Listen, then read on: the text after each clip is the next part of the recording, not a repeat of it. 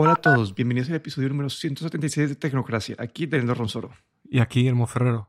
Bueno, hoy te, hoy te quería tener un- una conversación más conceptual, no hay una, una noticia específica detrás de esto, pero han habido muchos rumores y validados de alguna manera de que Apple está pensando hacer un carro. Inicialmente, pues hay- la evidencia que ha salido es eh, Apple has- tiene licencias y permisos y carros andando en California eh, con permisos de, de manejo autónomo.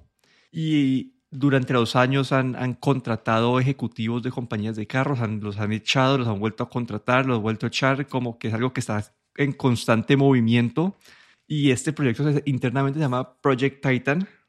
Y es, no sé, es un tema como que ahorita lo los rumores más recientes de eso es que se están aliando con, eh, se están ali- aliando con Kia y Kia eh, anunció, dijo, dijo públicamente que se estaban aliando, aliando con Apple, entonces Apple se puso bravo y, y ya no se está aliando con Kia, ahora se está aliando con Toyota creo que es, para armar una planta de, de fabricación en, en, en, creo que en Estados Unidos. Pero sí, es, un es, un, es algo que se sabe que Apple está trabajando. En algunos momentos, inicialmente decían que iban a construir el carro completo, después eh, se, se redujo a simplemente ser como un- la parte de software o la parte autónoma y que eso lo podían licenciar a, a, a- otras compañías de carros. A otra, ahora otra vez vol- volvió el, proyecto completo. Entonces es toda esta historia de, de, de, no sé, ya Apple lleva años, años con esos rumores y quería, bueno, uno es, tal vez esto en Europa es menos relevante que en Estados Unidos porque el, creo que el- el auto es un, es casi que un, algo secundario más en, en Europa, pero ¿qué piensas vos de como, del- de, esta, como que Apple entrando en, el, en, en, en carros? ¿Qué, qué, se te viene a la cabeza cuando pensás en eso? Hombre, lo primero que se me viene es, es eh, pues que si realmente ellos fuesen hacer un, un coche con integración de, del hardware y el software como hacen sus iPhones y sus, y sus eh, MacBooks, pues sería de lo mejor que habría en el mercado. Eso es lo primero. Lo segundo es que luego la otra parte sería que tampoco no sería uno de los coches más baratos. Sí, no, eso definitivamente no. Y eh, acá es por la parte que quería discutir esto con vos, es porque la gran mayoría de, de, de cobertura que tiene esto pues en, en, en, en lo- en los diferentes medios, más que todo por los medios específicos de tecnología, habla de que no, la gente no entiende por qué Apple está haciendo un carro, no entienden qué, qué tiene Apple para agregar a este mundo. Eh, dicen algunos pues, como cuando hablan de Tesla, digamos, dicen que gran parte de la ventaja de Tesla sobre sus competidores es no tanto el hardware, sino que su software. Y Apple es una compañía que me, como que tiene probablemente mejores equipos de software que, que la gran mayoría de carros de, pues, de compañías de carros tradicionales. Entonces, por ahí puede ser, pero yo te quería como que poner un- una, una idea, un concepto más en la cabeza y es, listo, como que me parece que la parte de software y la parte de autonomía del carro, ahí, Apple puede tener una ventaja competitiva dado el- su equipo de, pues, de desarrollo de software en y, y, y con el diseño y todo eso. Pero algo que no, no, no cubren los medios y que me suena a mí en la cabeza es que yo veo algo más allá y yo me pongo a pensar, listo, ¿qué, qué estarías haciendo vos si estás en la parte de atrás de un carro? Como estás de pasajero en un carro, ¿qué, qué es probable que estés haciendo? Mm, Mirando tu teléfono. Entonces, es, eso- es- es eso, ¿no? Como que estás mirando tu teléfono, hay gente que puede estar trabajando. Entonces, aquí es donde yo pongo una, una vista más a futuro, ¿no? Si los carros son autónomos, ¿qué van a estar haciendo estas personas? Mirando el teléfono, mirando eh, el laptop de trabajo. Entonces, acá es donde yo veo donde, que la, la gente no, no cubre esto en los medios y es que el Apple Car te va- básicamente es listo. La gente va a estar desocupada dentro del carro en un futuro. Hoy en día la gente utiliza el, el- el- su celular. Entonces, como imagínate como vos en esa parte de continuidad de tu, de tu, que tenemos hoy en día entre el iPad y el Mac y el, y el iPhone, pero tenerlo adentro de tu carro donde vas a meterte y a estar como pasando tiempo libre, entre comillas.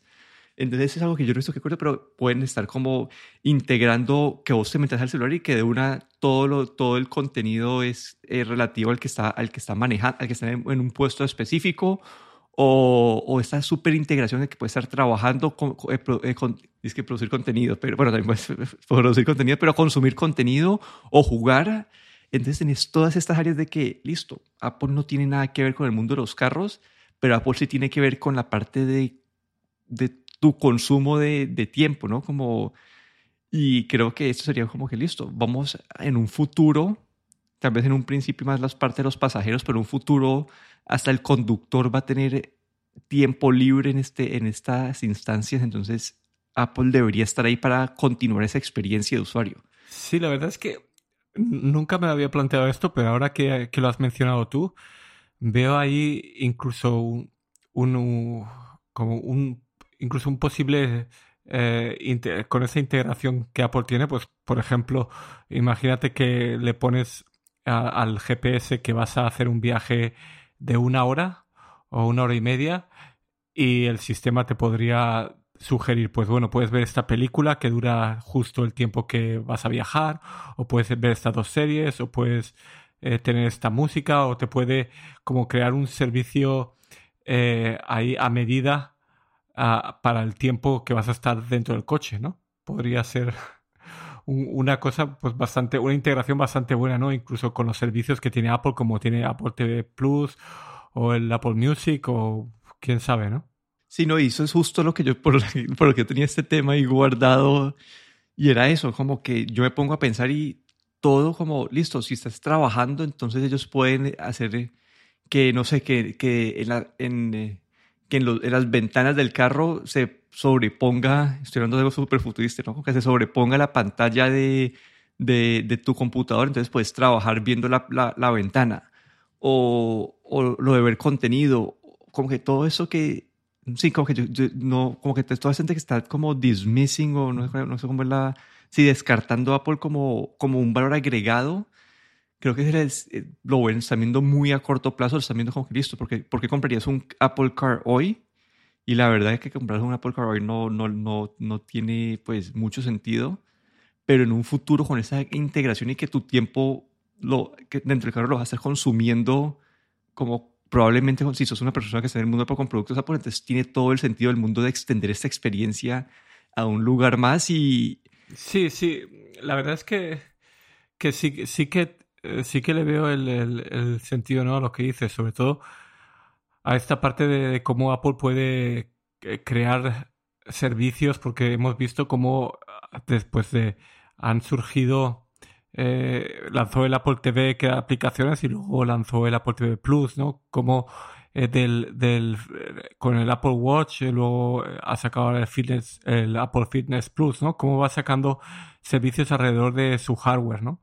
Y ahí pues sí que también hay que decir que en, el mundo, digamos, de los coches eléctricos de, de hoy en día, eh, tampoco, aparte de, lo que son los, los, vehículos tradicionales, ¿no? Las marcas tradicionales, eh, así, marcas más innovadoras, pues podríamos decir que es, Tesla es, es de las pocas, ¿no? Que hay, que, que, produce, que, que tienen estos, estos coches que tienen también este, este autopilot que, bueno, que sabemos que no funciona tampoco de lo mejor, ¿no? Pero, pero intenta hacer algunas cosas innovadoras, ¿no? Pero aparte de ellos, tampoco vemos muchos proyectos por ahí, pero tampoco vemos que el, que los, eh, los fabricantes clásicos pues hagan mucho esfuerzo, ¿no? Por, por crear algo diferente.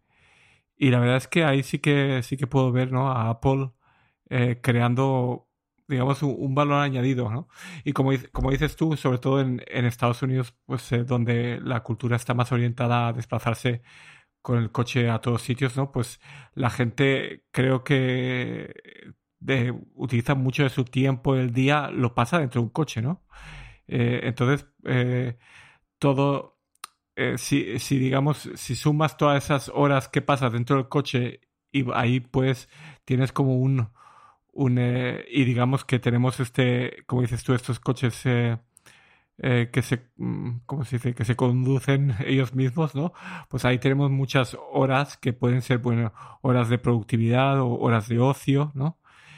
Y, y bueno, ahí, ahí sí que veo, veo algo, pues a, a lo mejor no, no sé si a corto plazo, pero a medio plazo ahí habría un mercado bastante grande, ¿no? Sí, ya a más corto plazo, algo que estás diciendo ahí es cuando vos ves todas las reseñas de carros eléctricos de compañías tradicionales, lo más común que escuchas es que, digamos, toda la parte de software es una experiencia muy mala para el usuario, como los de BMW, los de Ford, todos los que, todos los que han salido, es como que la, el touchscreen que están poniendo hoy en día todos los carros es una experiencia lenta, como no funciona bien. entonces, esa, como que a corto plazo yo sí le veo esto, como, pues básicamente es como meterle car, como un CarPlay, pero más profundo, como que maneje partes del carro.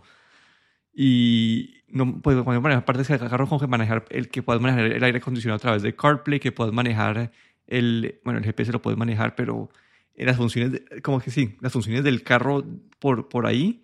Y es algo que, algo que Apple tiene mucha mejor experiencia y que vos pones un iPad de como que hace cinco años y, y, y, es mejor experiencia que los que algo hecho por un manufact eh, por un eh, sí, por una cosa de carros de como tradicional.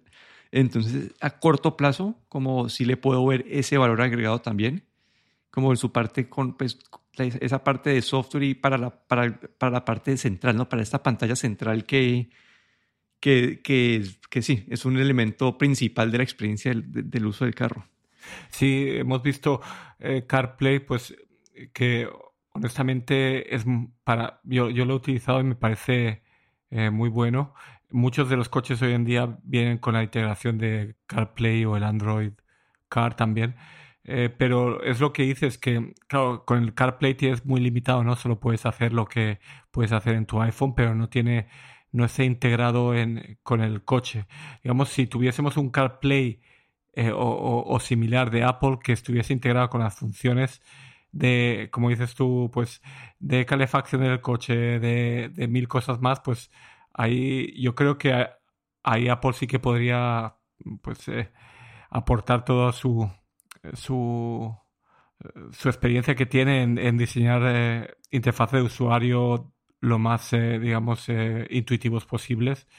Y, cambiar esos interfaces, como dices tú, de, los coches de hoy en día, que, que subes a, cada vez que subes a, a un, bueno, sí, si conoces siempre el tuyo lo conoces bien, pero si alquilas de vez en cuando un coche, cada coche tiene un sistema diferente, los GPS, por ejemplo, integrados son bastante malos de por sí, bueno, las funciones de dónde está el Bluetooth, dónde está tal cosa. Bueno, la verdad es que eh, deja mucho que desear, ¿no? Y, y, no vemos, no vemos por parte de los de los eh, de los eh, fabricantes clásicos, no vemos tampoco mucho esfuerzo, ¿no? Por, por lo que es la experiencia de usuario. vemos pantallas digitales, táctiles más grandes, pero tampoco vemos un esfuerzo en, eh, en, esa experiencia, digamos, del usuario. Y otro rumor a largo plazo de Apple es la parte realidad aumentada. Como que eso creo que se han ido preparando para, para esto con toda la parte de, los, de meterle LiDAR a los, celulares, a los iPads.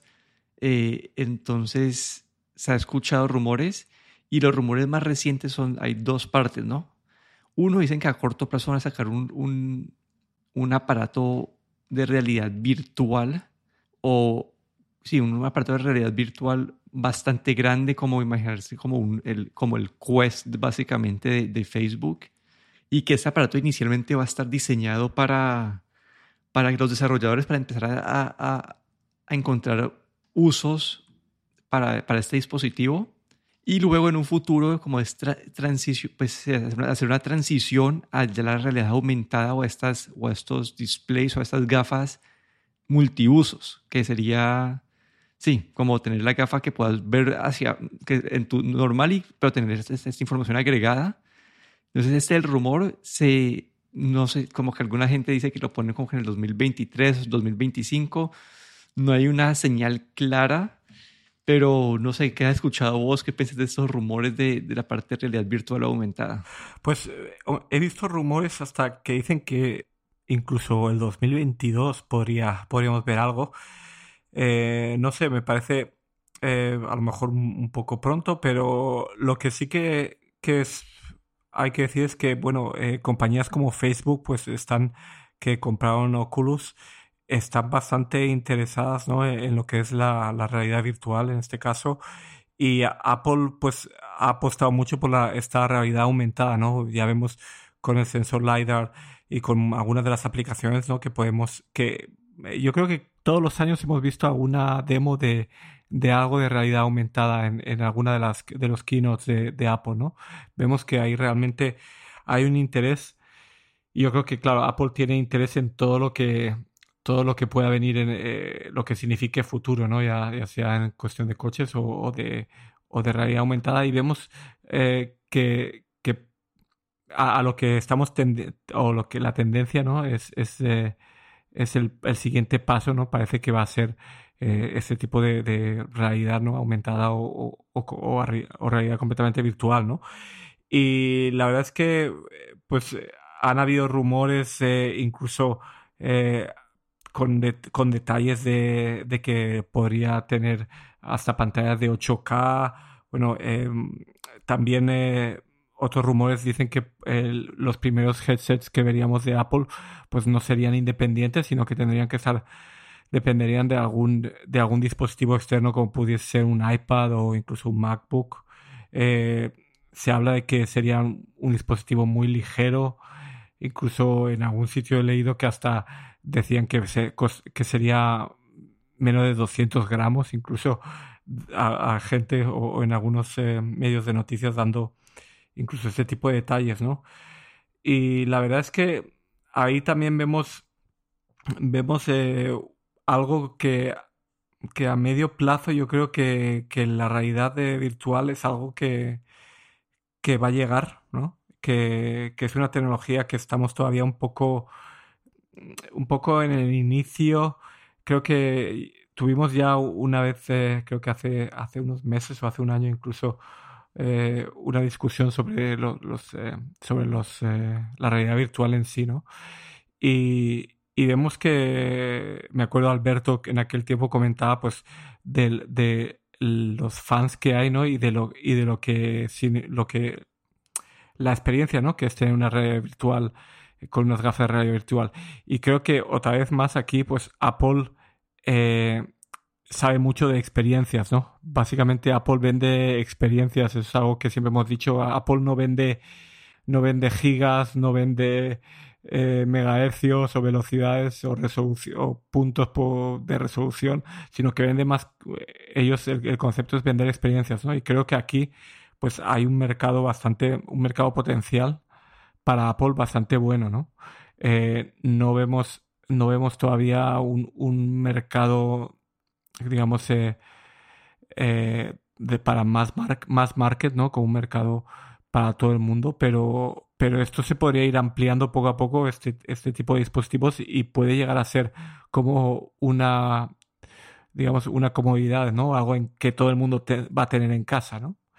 Y aquí es cuando yo creo que Apple, pues, tiene también ahí su vista puesta en, este tipo de, de dispositivos. Sí, ahí me gustaría a mí ver cuál es la, como el concepto de Apple detrás de, de, de esta, de, cuál, es, sí, cuál es su vista o cuál es su, su, su manera de, de, afrontar la realidad virtual, porque cada compañía lo ha hecho un poco diferente y la experiencia es un poco diferente, entonces me gustaría ver eso.